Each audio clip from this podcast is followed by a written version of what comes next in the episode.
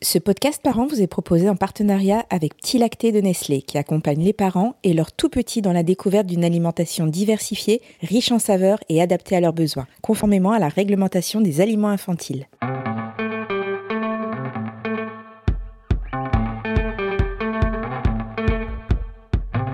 Et si on se faisait confiance? Ou plutôt, si on faisait confiance à notre bébé et qu'on le laissait prendre en main, et c'est le cas de le dire, son alimentation c'est le pari de la DME, la diversification alimentaire menée par l'enfant. Adieu purée, bébé va manger comme nous des aliments des vrais. Et il pourrait avoir qu'un brocoli en fait, ça ressemble à un petit arbre et pas à une bouillie toute verte. Bonjour, je m'appelle Emma, j'ai 30 ans et je suis la maman d'un petit garçon d'un peu plus d'un an. À ces 6 mois, on a voulu faire la DME puisque ben, cuisiner les légumes du jardin, le laisser manger tout seul, c'était une approche qui collait bien à nos quotidiens. Tout s'est toujours très bien passé et je m'étais vraiment beaucoup renseignée sur le sujet. J'ai eu juste très peur une seule fois. On était chez mes parents, j'étais avec ma petite sœur et je lui avais préparé une ratatouille. Courgettes, tomates, aubergines, poivrons. Euh, le bébé a commencé à manger, il a pris ses lamelles de légumes et au moment d'arriver sur le poivron, il l'a mis en bouche et là, ses yeux se sont écarquillés. Il a ouvert la bouche et je sentais qu'il était en train de faire un effort considérable pour essayer soit d'avaler, soit de rejeter le morceau de poivron. Ma petite sœur à côté de moi a commencé à avoir très peur. Et moi, j'avais lu qu'il fallait rester calme, donc je me suis dit, allez, j'attends encore 2-3 euh, secondes. Même si j'avoue que j'avais l'impression que les secondes étaient des heures. Et je regardais mon bébé, je lui disais, allez, tu vas sortir le morceau, c'est bien ce que tu fais. Allez, sors-moi ce gros morceau de poivron. Et là, je vois un énorme morceau sortir de sa bouche. Et je me suis dit, mais ouf, soulagement. J'ai été hyper stressée jusqu'à la fin du repas. Bon, j'ai enlevé euh, tous les morceaux de poivron et j'en ai pas donné depuis. Et au final, je me suis rendu compte que le bébé était capable de gérer des choses mais incroyables. Et honnêtement, c'est la seule fois où j'ai eu très peur. Tous les autres repas se sont toujours très bien passés. Des fois, il y a un petit morceau qui passait pas, mais ça durait pas plus d'une seconde. Le bébé le rejette. C'est vraiment, c'est très très bien fait. Il n'y a pas plus de risque qu'avec une autre méthode. Et aujourd'hui, il a même pas un an et demi. Il est capable de manger euh, comme nous. Il mange avec sa petite fourchette. Il partage les repas avec nous. Franchement, euh, le deuxième bébé, je, refais pareil. C'est une expérience qui est incroyable. D'autres pays l'ont déjà mis en place depuis bien longtemps, mais en France, pays où règne la gastronomie et l'art de la table, parler de DME peut effrayer. Ouh là ça se passe comment ça? Il va nous en mettre partout, non? Mais il va pas comprendre à quoi servent les couverts? Et puis c'est peut-être dangereux? Oui, certains parents se demandent aussi s'ils auront encore le contrôle sur la quantité avalée par bébé étant donné qu'on ne lui colle plus la petite cuillère bien remplie dans la bouche. Et si en fait la DME était LA solution pour déstresser et partager un vrai chouette repas en famille? C'est ce que nous allons voir avec le docteur Arnaud Pfersdorf, pédiatre et réanimateur à Strasbourg. Il est également fondateur de Pédiatre Online et aujourd'hui, il va nous éclairer sur ce sujet et pourquoi pas, j'espère, vous donner envie de vous lancer dans l'aventure. Bonjour, je suis Dorothée Saada, la maman curieuse qui pour parents cherche comment on fait chez les autres pour vous aider à trouver des solutions avec vos enfants. Bienvenue dans ce nouvel épisode de notre podcast Parents Galère sa mère, un épisode spécial DME. Bonjour docteur. Bonjour Dorothée. Alors, première question, quand est-ce qu'on sait, quand est-ce qu'on se lance dans l'aventure DME Comment savoir si le bébé et la famille sont prêts à commencer? Alors c'est extraordinaire ce que vous avez dit en introduction parce que tout le monde se précipite sur la DME. J'ai beaucoup de parents qui viennent vers moi en me disant je voudrais absolument faire de la DME, parfois même un peu trop tôt. Donc c'est là que nous avons un rôle extrêmement important à jouer en tant que pédiatre. Ça c'est un peu un préalable avant qu'on en parle et qu'on détaille de quoi il s'agit.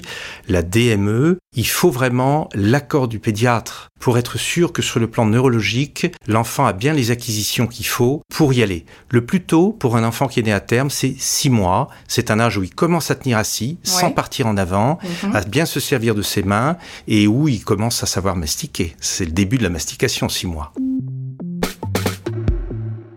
Alors, on sait qu'on peut euh, débuter la diversification à 4 mois révolus. Enfin, aujourd'hui, ça a été 4, ça a été 5, ça a été 6. Aujourd'hui, c'est 4 mois révolus. C'est bien ça pour la diversification alimentaire? La diversification alimentaire, les choses ont beaucoup évolué ces dernières années, et tant mieux. Désormais, on peut commencer à introduire à 4 mois. La Mhm. moyenne, c'est 5 mois. Quand je dis 4 mois, ça veut dire que l'enfant a vécu 4 mois. Oui. C'est pas le quatrième mois, ce qui n'est pas la même chose. On rentre dans le quatrième mois dès que l'enfant a 3 mois. Il rentre dans le quatrième. Oui, oui, 4 tout à mois, c'est vraiment, il a 4 mois d'âge. Et c'est vrai que désormais, la diversification qui commence maintenant avec les légumes, les fruits et les œufs, et c'est ça la nouveauté. Avant, on attendait 18 mois. Ah oui. maintenant, on fait ça déjà à 5 mois. Eh bien, euh, c'est une véritable révolution. Beaucoup de choses ont changé. Mais vous dites que la DME, on la commence à six mois révolus. Alors, on peut se demander si c'est pas euh, trop tard et si notre bébé ne va pas être carencé s'il ne boit que du lait avant? Les recommandations de l'OMS sont très claires. On peut nourrir un bébé uniquement avec du lait, le lait de sa maman, ou un lait, une préparation pour nourrisson, jusqu'à 6 mois. Il ne faut pas diversifier l'alimentation après 6 mois. Après, ça- il peut y avoir des carences, il y a des protéines qu'il faut apporter, pas mal de choses.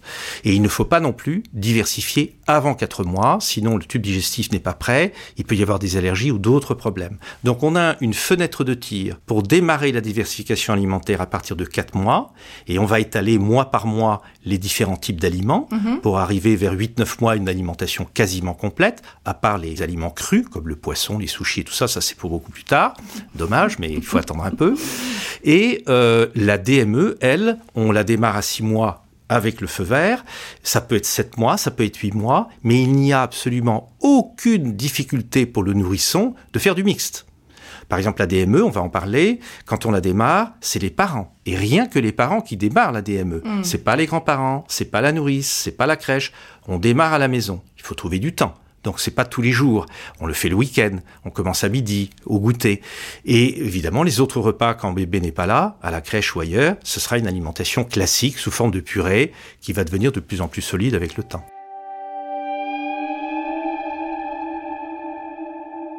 Qu'est-ce que vous conseillez? Donc, on, commence plutôt quoi? Le midi, le goûter? Qu'est-ce qui, est- qu'est-ce qui est le mieux? Alors, quand je vois un nourrisson qui a au moins six mois, je fais ce test, je le mets assis sur un plan dur, je regarde comment il se tient. Dès l'instant où le nourrisson se tient pratiquement assis avec un seul appui, ce qu'on appelle le tripode, c'est-à-dire il a juste besoin d'une main pour se tenir. Il se tient droit. Hmm. Il part pas complètement en avant. S'il part en avant, il n'est pas encore prêt. L'objectif, c'est qu'il maîtrise bien les mouvements et qu'il ne fasse pas une fausse route. C'est pas, c'est pas, c'est pas Oui, on l'objectif. va en parler, bien Euh, sûr. bah, bien entendu. Et donc, une fois qu'il tient bien droit, avec à peine une main qui touche et qui ne part pas sur les côtés et qu'il prend bien les objets, qui passe d'une main à l'autre et qu'il est bien dans, l'éveil, alors le pédiatre va donner le feu vert et là on va démarrer. Et on démarre effectivement à midi et au goûter. Midi et goûter. on fait Midi et goûter. On D'accord. fait pas le soir ni le matin parce qu'on va privilégier encore une alimentation lactée. Je rappelle que jusqu'à un an et demi à peu près, à la louche, le lait reste l'aliment essentiel chez un nourrisson. Donc il faut qu'il ait ses 500 ml de lait par jour minimum. Ça c'est important. Alors, on commence plutôt par quoi, justement? Quel, quel type d'aliment on, on doit privilégier? Quelle consistance? Quelle taille? Euh, que- Comment Les parents, ça, ça suscite quand même beaucoup d'inquiétudes. Ils, ils ne savent pas. Ils ont envie, mais ils ne savent pas comment commencer. Alors, est-ce que vous pouvez nous dire exactement? Alors le principe, une fois que l'enfant est prêt, premièrement, c'est les parents qui font. C'est pas quelqu'un d'autre, soit le père, soit la mère. Et l'enfant va prendre confiance. Et une fois qu'il aura bien développé la DME, l'habitude, au bout d'un mois ou six semaines, après, on pourra donner le feu vert. Et les crèches, il y a des crèches qui se mettent à la DME. Et quand les parents disent c'est bon, on fait de la DME à la maison, ils maîtrisent bien, vous pouvez continuer. Ça va un peu dépendre des crèches aussi. Il y a des crèches qui sont assez branchées là-dessus, d'autres moins, mais c'est une tendance qui se fait de plus en plus. La deuxième chose, on va démarrer à midi, il faut être au calme. C'est indispensable. Il ne faut pas qu'il y ait une télévision allumée, il ne faut pas qu'il y ait une porte qui claque, il ne faut pas qu'il y ait un chien ou un chat qui passe dans tous les sens, ou une, une fenêtre qui s'ouvre, ou un téléphone qui sonne. Pourquoi? Parce que le principe, c'est qu'on va poser devant l'enfant, à table, en même temps que les adultes, pendant le repas, il est dans sa chaise haute, il tient assis, les adultes vont prendre leur propre repas, ils ne vont pas s'occuper du nourrisson, et ils vont poser devant leur enfant deux morceaux de la taille de son poing fermé. La, la mesure, c'est ça, c'est la taille du point fermé. Il ne faut pas que ce soit trop petit pour pas que ça puisse passer dans le mauvais tuyau, entre guillemets. Euh, L'objectif, c'est que l'enfant voit cet objet devant lui, qui est un aliment. On commence par les salés, entre guillemets, Mhm. ensuite on fera les desserts. Les textures, il ne faut pas que ce soit trop dur. Donc pas de cru. Pas trop dur, parce que si c'est trop dur, euh, l'enfant va avoir du mal à mastiquer avec sa langue. Il n'a pas besoin d'avoir de langue, euh, de, de langue, dents. pardon, de dents. Il faut une langue, il faut une langue, elle est indispensable, mais il n'a pas besoin d'avoir de dents. Et donc la taille, c'est la taille de son point fermé. Il faut pas que ce soit trop friable non plus, sinon en prenant avec la main, ça va faire squitch et il va en mettre partout et ça va pas arriver dans la bouche. Et vous posez ces deux morceaux devant lui et vous le laissez faire. Alors les types d'aliments, ça peut être beaucoup de choses. Alors j'ai ma liste à côté parce que je veux pas tous les citer, mais ça peut être un morceau d'artichaut, ça peut être euh, une asperge qui est cuite, ça peut être un morceau de rhubarbe, un concombre, un abricot, ça peut être une boulette de riz qui se tient, un, un riz un peu, un peu, euh, vous voyez, un peu euh, gélatineux, ça peut être une boulette de viande qui se tient. Mais l'objectif, c'est toujours que ce soit la taille de son point fermé. Ça peut être un biscuit, ça peut être un morceau de pain complet grillé, un, un- un baby muesli, il y a pas mal de choses, mais toujours cette taille du point fermé. Et alors le principe, c'est quoi? On est au calme, on l'a vu, on pose ces deux morceaux devant l'enfant et surtout, on ne dit rien. Car dans DME, je vois que vous avez une peur bleue. Là, vous vous dites, ça y est, ça Ah mais va je vais être en horrible. parler parce que moi j'ai tenté l'expérience, mais je vous raconterai après. Ah, mais il y a des experts. Et je peux vous dire que depuis des années que je fais de la DME avec les enfants, première chose, il faut prendre du temps, nous, en tant que pédiatre, pour parfaitement bien expliquer aux parents. C'est très important. Mhm. Il faut deuxièmement mettre les parents en confiance. Tous les deux sont pas toujours forcément en confiance parce qu'il y a l'héritage du passé, oulala, puis il y a les grands-parents qui vont s'en mêler en disant oh, Ah oui. mon Dieu, mais euh, tu, tu vas faire ça, mais tu vas, t'as pas peur qu'il fasse une fausse route? Eh Ben l'enfant, il va faire une fausse route. Hein. Quand on quand on est angoissé, on va transmettre son angoisse à Mm. l'enfant. Donc dans DME, il y a quoi? Il y a diversification menée Menée. par l'enfant. Et vous allez voir à la fin, quand on aura bien fait le tour, on comprendra bien que l'adulte fait confiance à son enfant et du coup, l'enfant prend confiance. Et c'est ça la dimension de la DME, c'est pas uniquement une diversification alimentaire, c'est aussi une dimension de prise de confiance, d'autonomisation. Donc que se passe-t-il? Vous avez posé ces deux morceaux devant l'enfant. Vous vous occupez pas de lui, surtout pas, et vous le laissez se dépatouiller. Que va-t-il faire? Eh ben, il voit qu'il y a ça devant lui, il va tendre la main. Il tend la main, il voit avec ses yeux sa main qui va saisir l'objet. Une fois qu'il a saisi l'objet, il va le mener à la bouche. Évidemment, à 6 mois, 7 mois, 8 mois, un enfant, qu'est-ce qu'il fait? Tout ce qu'il prend, ça va dans la bouche. Et devant la bouche, même s'il a que une ou deux dents, ou pas de dents du tout, il va mordiller dessus. Il va faire la gencive dessus. Il va mordiller dessus. Tout en vous regardant. Et c'est très important de montrer que vous êtes détendu, que tout va bien, que c'est autorisé, que tout se passe bien. Et c'est extrêmement important dans la DME, c'est pour ça que je dis qu'il faut faire ça au calme. Il faut que l'enfant soit détendu et qu'il sente que tout va bien, pas de problème, je te fais confiance, c'est toi qui te débrouilles. Et l'enfant va, avec sa gencive, décrocher un morceau. Mm. Et ce morceau, il va le mettre dans la bouche. Il faut pas le prendre pour un idiot. Un enfant à 6 mois, 7 mois, 8 mois, c'est déjà faire énormément de choses. Il y a déjà beaucoup de choses qu'il a acquises et donc on le laisse faire. Que va-t-il se passer? Ce morceau qu'il a décroché, soit il est trop gros, il n'a pas l'habitude, il est trop gros, il a envie de le vomir, de le rejeter. Eh bien très bien, on le laisse faire. Il va recracher le morceau. Vous, vous continuez de manger, vous l'observez, vous regardez, pas de bruit, tout va bien, il recrache. Il a du mal à le recracher? Pas de problème. Tranquillement, vous vous tournez vers votre enfant et vous lui dites, parce qu'il comprend, l'intonation, à 6, 7, 8 mois, un enfant commence déjà à comprendre beaucoup de choses. Dans la manière de s'adresser à lui, il y a des mots qui lui parlent et l'intonation joue énormément. Ça veut dire quand même que les parents doivent être, je reviens à la question de début, être vraiment prêts. Ça demande beaucoup, beaucoup de calme de la part des parents. Si on a un terrain anxieux, on se lance pas dans l'aventure? Ah, pas du tout, au contraire. J'ai des parents anxieux qui viennent me voir en disant je veux rentrer dans la DME, mais vous allez me rassurer, vous allez m'expliquer comment ça se passe. Et je peux vous assurer que quand j'ai pris le temps d'expliquer aux parents, je leur dis vous faites à votre rythme, voilà comment il faut faire. Vous pouvez faire un repas sur deux, un repas sur trois. Quand vous avez le temps, vous n'êtes pas à la bourre, vous prenez votre temps. Euh, et ça s'est toujours très très bien passé. Ça fait des années que je fais ça. Aucun enfant avec lesquels on a fait de la DME n'a eu de problème de fausse route. Parce qu'on entendait dans le témoignage de départ de, ce- de cette jeune femme qui avait préparé cette, cette ratatouille, ce- cette lanière de ratatouille qui ne passait pas. Donc, elle explique bien. Elle prend son temps, elle est calme, elle dit à son enfant ça va ressortir, et donc le bout est ressorti, mais elle le dit quand même qu'au fond d'elle, bah, elle a flippé parce qu'elle voyait que son enfant, il, avait du mal à ressortir son, son, bout de poivron. Donc on est zen. Oui, mais les ratatouilles, c'est pas l'idéal pour la DME. C'est pas l'idéal. C'est pour ça que c'est important que le pédiatre remette aux parents, et c'est ce que je fais, j'ai une mmh, liste que mmh, je mmh. remets aux parents, qui est assez longue, macaroni, nouilles, certaines grosses nouilles, une pomme mûre, une pêche, vous voyez, y a plein de choses, un petit bout de pastèque, euh, un morceau de laitue, une, comment on les appelle, les sucrines, enfin il y a plein de choses. Et il faut respecter cette liste-là. La ratatouille, il y a des, il y a des languettes, il y a des, des, morceaux qui sont un peu longitudinaux. Là, l'enfant, il va pas bien maîtriser ce qui se passe. Il va bien maîtriser quand c'est quelque chose qui se tient bien. Il faut que ça se tienne. Et donc, l'enfant prend, il met dans sa bouche, il va décrocher un morceau. Donc, j'ai dit, premier cas de figure, il veut revomir parce qu'il a pris trop gros.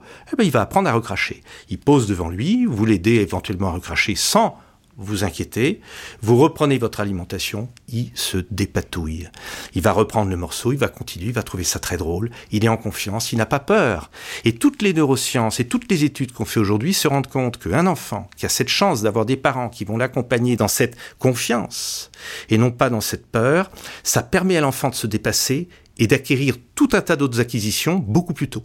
Oui, mais alors je vais quand même parler des pédiatres. Donc vous êtes pédiatre, vous aussi docteur.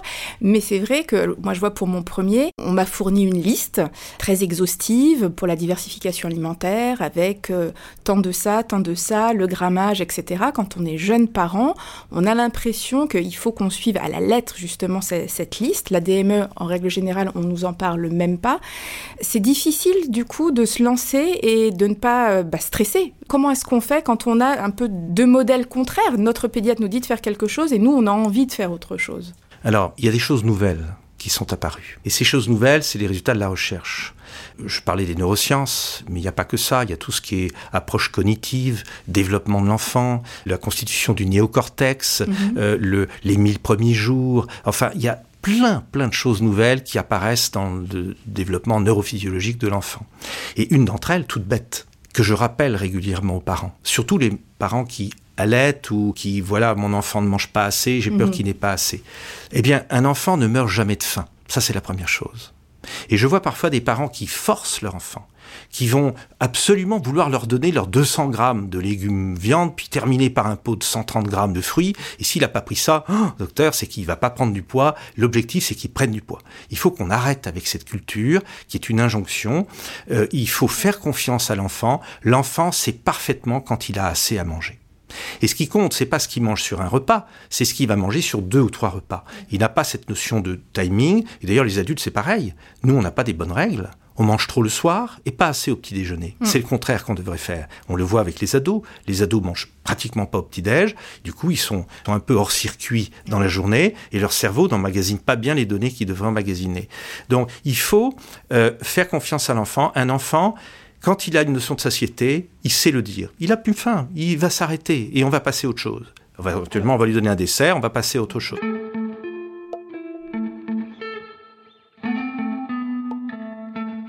Du coup, euh, parce que c'est vrai que quand on voit un enfant qui mène son alimentation seul, on a, euh, quand on le regarde, on a vraiment l'impression qu'il mange pas grand-chose.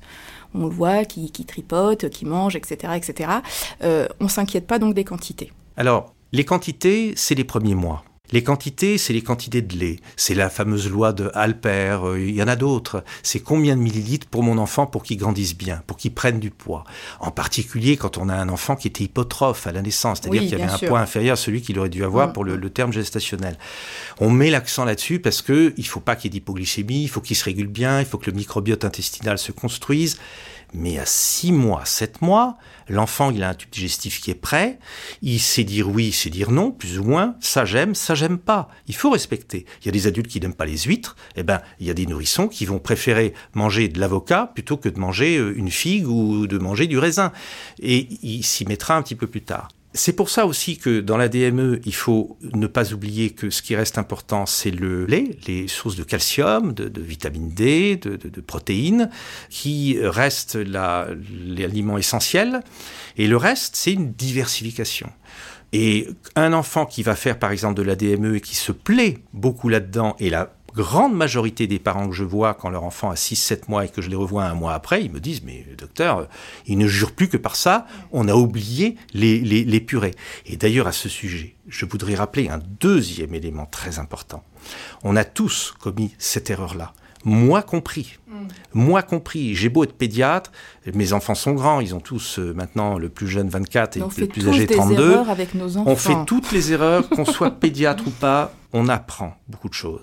Eh bien, une erreur que peut-être vous avez commise ou que un certain nombre de parents ont commis, c'est au moment de la diversification que je te cache un petit morceau dans la cuillère de purée. Mhm. C'est une catastrophe. C'est d'ailleurs une des causes, peut-être principale, j'en sais rien, ça vaudrait la peine de faire des études là-dessus, puis sur les troubles de l'oralité après, et l'enfant qui fait du blocage alimentaire, vous savez, ces enfants qui bloquent l'aliment entre la, langue et la joue pendant des heures. Parce qu'ils ne l'ont pas vu, en, tout cas, cet Ils ne l'ont pas vu. Ils vous ont fait confiance. Un enfant, il y a quelque chose, il faut pas le tromper. On doit jamais tromper un enfant. On le dépose à la crèche, on ne sauve pas en, espérant qu'il vous voit pas. Un enfant, on dit ce qu'on fait. On lui explique. On lui fait confiance. Sinon, il n'a plus confiance dans l'adulte. Et s'il n'a plus confiance dans l'adulte, ça va devenir un peu grave. Après, ça va être compliqué. Pourquoi il ne faut pas cacher l'aliment dans la purée, dans la, dans la cuillère de purée? Parce que l'enfant a l'habitude de la texture. Hmm. Avec ses yeux, il voit la purée, il ouvre la bouche, il se réjouit, vous lui donnez. C'est comme vous, vous allez au restaurant, vous mangez un morceau de viande, c'est merveilleux. Vous prenez le morceau de viande et ça sent, euh, je sais pas moi, c'est une glace à la place. vous allez être surpris. Bah Et eh ben l'enfant, c'est pareil. Tout d'un coup, il y a un truc bizarre dans sa bouche, c'est la première fois, il va bloquer là-dessus, on l'a trompé, et il va se bloquer peut-être par la suite, ça va pas être bon. C'est tout l'intérêt de la DME, c'est qu'il voit le morceau, c'est lui qui gère, et après, comme je le disais avant, il va pousser ce morceau qu'il a décroché contre son palais avec sa langue, il va l'écraser en partie et il va le passer grâce à la déglutition. Il y a une coordination qui se fait bien avec la déglutition et il va avaler. Et c'est peut-être bien aussi euh, à table euh, de lui dire, bah là, ça, voilà, ça c'est de la courgette. Euh, peut-être lui aussi lui parler des aliments qu'il a en face. Alors on peut lui en parler, mais ça va pas vraiment l'intéresser. D'accord. Il est encore un peu petit, mais on peut en parler entre soi. Et alors moi, il y a un conseil aussi que je donne aux parents sur la DME. J'en ai parlé tout à l'heure. Ne montrez pas à l'enfant comment il faut faire. Jamais. Parce qu'un enfant, même à 6-7 mois, voir le parent qui se tourne vers lui pour lui expliquer comment il faut faire, alors que c'est un explorateur, l'enfant il va se dire, oulala, c'est quoi ce bins? C'est quoi ce stress? Ils ont l'air stressants, mes parents il ressent ça, un enfant, un nourrisson, il ressent ça. un nouveau-né le ressent déjà. Mais on revient complètement sur toutes les bases et toute notre culture française non. où on, on, dit bah, il faut qu'il utilise des couverts très tôt. Et si, alors l'ADME, il y a des parents qui mais disent autrefois, il va, il va patouiller avec ses mains, il va manger peut-être plus salement qu'un autre, il ne saura pas utiliser des couverts. Je vous fiche mon billet que les troubles de l'oralité à l'époque de Catherine de Médicis, je dis Catherine de Médicis parce que c'est elle qui a introduit la cuillère en France. D'accord. Euh, ça me reste de livre d'histoire. Mais euh, on mangeait avec la main. On avait certainement beaucoup moins de troubles de l'oralité chez les nourrissons autrefois. Maintenant, on coupe les cheveux en quatre, on mesure, on pèse. Il y a des règles à respecter. On voit le pédiatre tous les mois ou, son médecin traitant mhm. euh, tous les mois pendant les sept premiers mois. C'est pas pour rien. Et c'est le médecin qui va dire ah, votre enfant a peut-être pas pris assez de poids, voilà ce qu'on va rajouter. Ou il prend peut-être un peu trop de poids, voilà ce qu'on va réguler. Et puis c'est bon. Et on repart avec les quelques consignes qu'a donné le médecin. Et quand on est à la maison, on fait confiance à son enfant. Et on regarde s'il urine bien, s'il s'hydrate bien. On va pas lui donner sept repas par jour euh, quand il a sept mois. On va passer à quatre repas. Progressivement, ça va se faire. On va éviter de tomber dans le système euh, pour apaiser mon enfant. Je lui donne le sein à tous les coups ou un biberon et il va mm. fabriquer les endorphines. Comme ça, j'ai la paix et lui aussi. Vous voyez, il y a tout un tas de processus comme ça qui sont importants. Et vous, parliez tout à l'heure, euh, je trouvais ça assez intéressant, vous parliez justement de quand il va à la crèche ou chez la nounou, euh, si on est euh, face à des personnes qui ne veulent pas mettre en place ou ne peuvent pas mettre en place la DME, vous disiez qu'ils pouvaient mixer, donc, ah, donc ça ne perturbe pas le bébé de manger lisse, purée d'un côté. D'accord. L'enfant fait parfaitement la différence. On, le voit bien, par exemple, euh, séjour d'un enfant chez soi et chez les grands-parents. Oui. C'est bizarre. chez les grands-parents, il va manger de la courgette. À la maison, j'ai beau me battre, il n'en veut pas expliquer l'erreur. Parce qu'il y a un contexte différent, parce que un nourrisson de 6 mois, 7 mois a déjà un cortex qui est en train de se construire. Il y a des mais c'est des, des, centaines et des centaines de choses qu'il apprend chaque jour et qui impactent d'ailleurs son sommeil. C'est pas pour mm. rien qu'il y a des réveils nocturnes la nuit. Et, et tout ça fait qu'il mature, il explore, il découvre par lui-même. Et ce que je voulais dire avant, puisque je l'ai pas encore dit, au moment de la DME, ça c'est le deuxième conseil ou troisième, je ne sais plus où j'en suis, euh, que je donne aux parents quand je leur explique Une fois que l'enfant commence à en mettre un peu partout, à mettre dans la bouche, euh, il y en a une partie qui tombe par terre, c'est pas grave, c'est ça la DME. À un moment donné, je conseille toujours aux parents de se tourner vers son enfant Hmm. et de lui dire Est-ce que je peux t'emprunter un morceau? Ah, Ça, c'est primordial. alors expliquez-nous Vous vous pourquoi. penchez vers votre enfant, il est là, il est concentré, il est bien dans le truc, il est content, il en a plein la bouche, il en a mis un peu partout, il est heureux, il a maman qui est là, il a papa qui est là, c'est calme, tout va bien.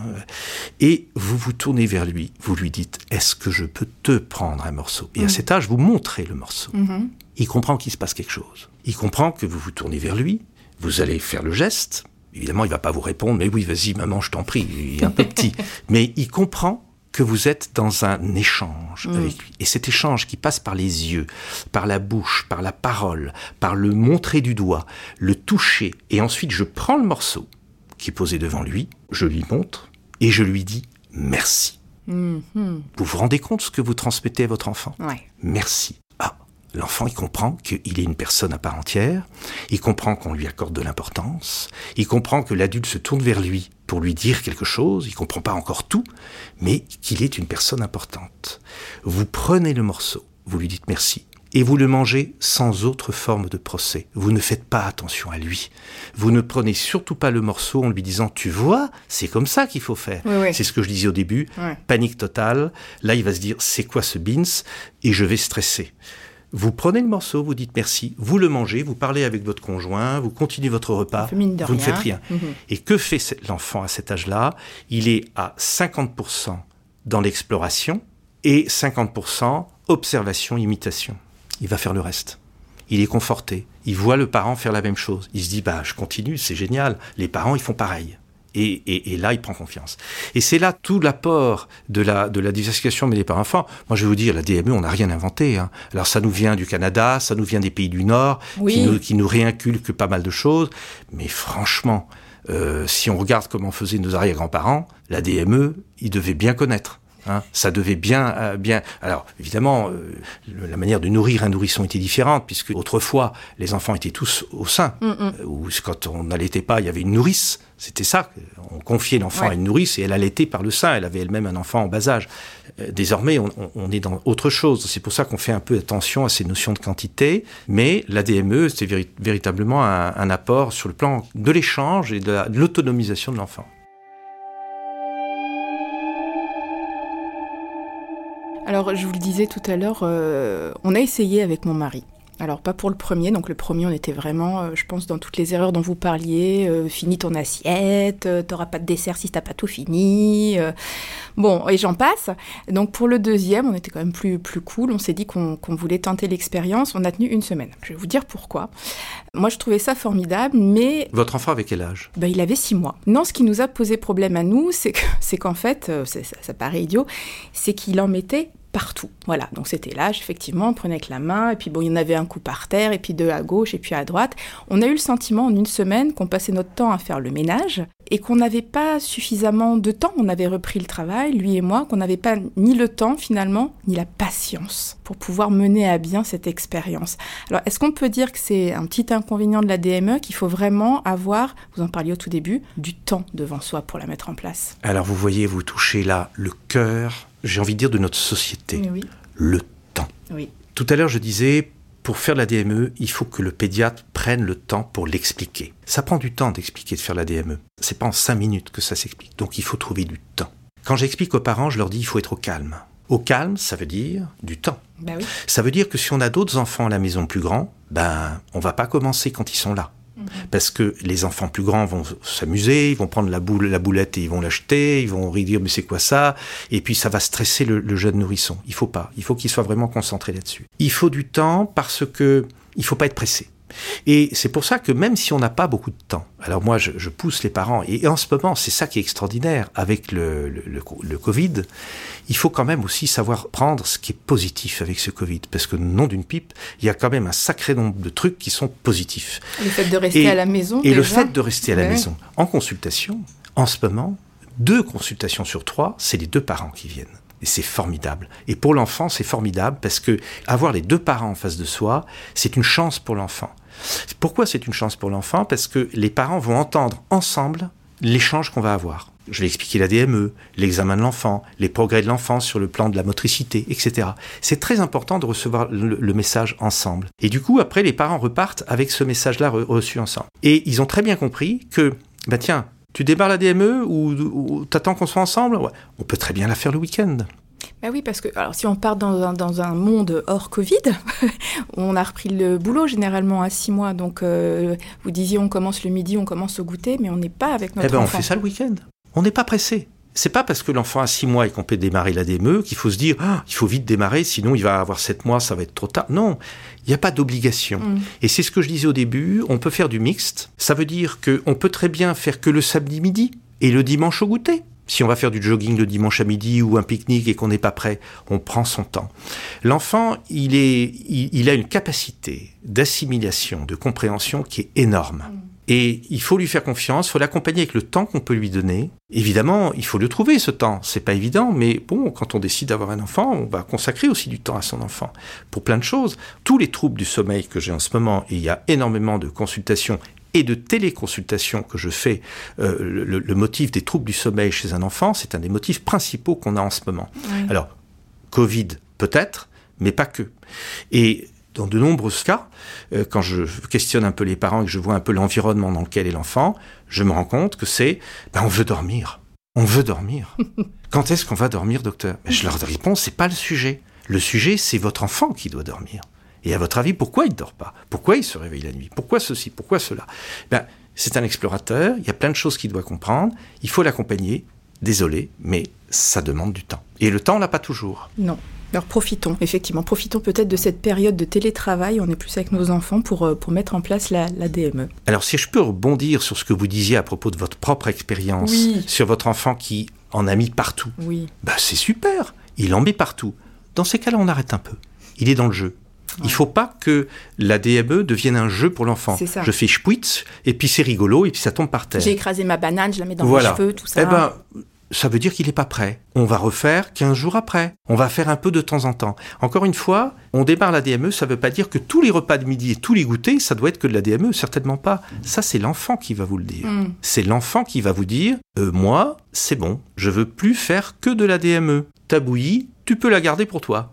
Et c'est ce qui se passe la plupart du temps. Et quand je revois les parents un mois ou six semaines après ou deux mois après, et qui m'expliquent, ils me disent, mais docteur, c'est génial, il ne veut plus que ça, les bouillies, on n'en fait plus. Et les structures lisses, on les garde pour des compotes, euh, et encore, et encore, euh, pour, des, là, pour des laitages, évidemment, bon voilà. Mais sinon, euh, voilà. Alors, bon, la DME reste assez nouvelle, il y a de plus en plus d'adeptes en France. en quoi, en conclusion, on peut dire, docteur, est-ce que c'est enrichissant pour le bébé, mais aussi pour toute la famille? Alors, c'est enrichissant à plusieurs titres. La première des choses, c'est l'enfant qui prend confiance en lui. Et ça, c'est essentiel. C'est une dimension énorme. Et il ne faut pas s'en priver. La deuxième raison, c'est que l'enfant va pouvoir découvrir les saveurs les unes derrière les autres. Il va découvrir le goût de chaque aliment. Pas mélanger. Pas mélanger. Et ça, c'est pas mal. Mm, mm. La troisième raison, c'est qu'il va mastiquer. Et en mastiquant, et ça tous les orthodontistes le savent, et j'ai beaucoup de parents qui sont orthodontistes, et euh, avec eux, j'ai presque pas besoin de leur expliquer, euh, ça, ils connaissent le truc à fond. La mastication, plutôt un enfant mastique, mieux son palais va se développer en largeur et en profondeur, et moins il y aura peut-être besoin de faire des travaux d'orthodontie quand il sera préado ou adolescent. Chouette, ça c'est un, bon un argument extrêmement important. Ah ouais. Quatre, ça a aussi un impact sur le langage, positionnement de la langue, motricité, déglutition, et on euh, souffle, respiration, hmm. respiration nasale, respiration buccale, et on sait combien les orthophonistes, quand on a des troubles de l'oralité, maintenant même chez un nourrisson, et on en a de plus en plus des troubles de l'oralité, c'est qu'il y a une raison, eh bien, les orthophonistes formés pour les nourrissons travaillent ça la respiration nasale, la respiration buccale, la position de la langue, etc. Même avec un nourrisson, c'est quand même hmm. assez formidable. Donc voilà des avantages qui sont, euh, qui sont fabuleux. Bon alors la DME, donc on se fait confiance, on leur fait confiance, on se détend, on prend du temps. Voilà. Merci docteur. Merci pour cette présentation de la diversification menée par l'enfant. Je pense que les parents maintenant ont la réponse à toutes leurs inquiétudes et peuvent se lancer sans crainte? Sans crainte, en prenant le temps, en étant bien conseillés, attention, ne faisons pas trop tôt. Ce qui est valable pour un enfant à 6 mois, un autre sera peut-être 7 ou 8 mois. Il y a des parents qui parfois sont déçus. Je leur dis non, il n'est pas encore prêt. Il a 7 mois, on verra à 8 mois. Donc, faut être patient. Il n'y a aucun problème si c'est à 8 mois. faut être bien conseillé. Et puis... Euh, et on va voir son pédiatre surtout d'abord. On en parle avec son pédiatre. Alors, il y a de plus en plus de mes confrères qui sont au taquet pour ça. Et c'est tant mieux. Retrouvez sur le site parents.fr tous nos témoignages et nos articles sur la DME. Vous pouvez nous écouter sur Spotify, Deezer, SoundCloud et toutes les plateformes de podcast. Si vous avez aimé cet épisode, n'hésitez pas à nous laisser des commentaires et mettre des étoiles sur Apple Podcast. Écrivez-nous aussi sur le Facebook, l'Insta de parents ou le forum de parents.fr. On a hâte de vous lire. Je suis Dorothée Saada et je vous ai présenté ce podcast réalisé par Nicolas Jean et co-réalisé par Estelle Saintas. À très vite pour le prochain épisode de Galère sa mère.